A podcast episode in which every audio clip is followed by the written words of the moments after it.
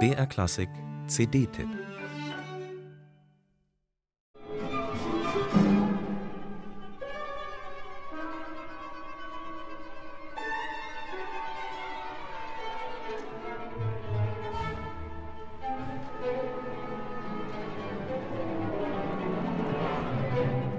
Brad Deans Testament beginnt mit geräuschhaften Schraffuren.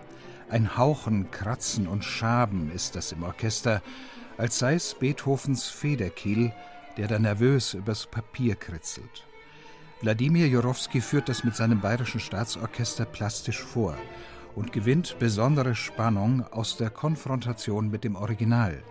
Mit scharfer Artikulation kitzelt er den Furor aus Beethovens zweiter Symphonie, die, wie das wenig später verfasste Heiligenstädter Testament, die innere Zerrissenheit Beethovens spiegelt.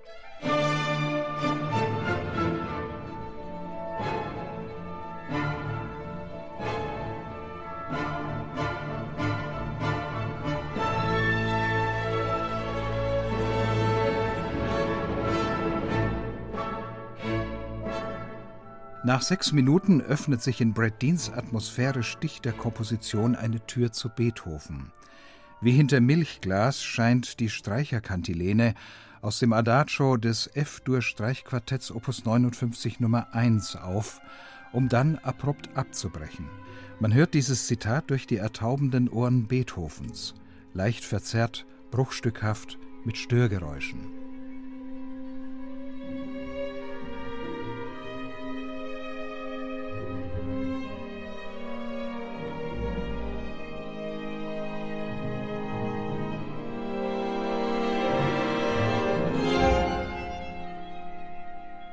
Lustvoll betont Wladimir Jorowski den surrealen Charakter dieses magischen Beethoven-Einsprengsels. Ganz ähnlich nimmt er die Streichermelodie im langsamen Satz der zweiten Symphonie, ruhig fließend, vibratolos schwebend, dem Atem der Musik folgend.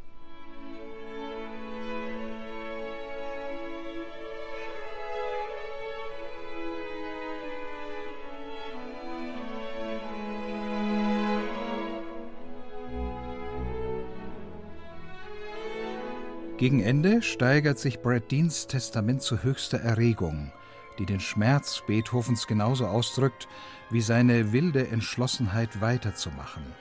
Muss es sein? schrieb er über das Finale seines letzten Streichquartetts. Antwort: Es muss sein.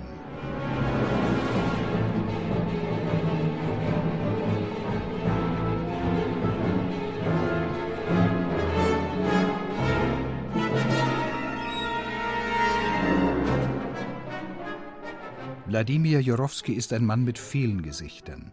Mal führt er sein bayerisches Staatsorchester in die dystopische Klangwelt der Gegenwart.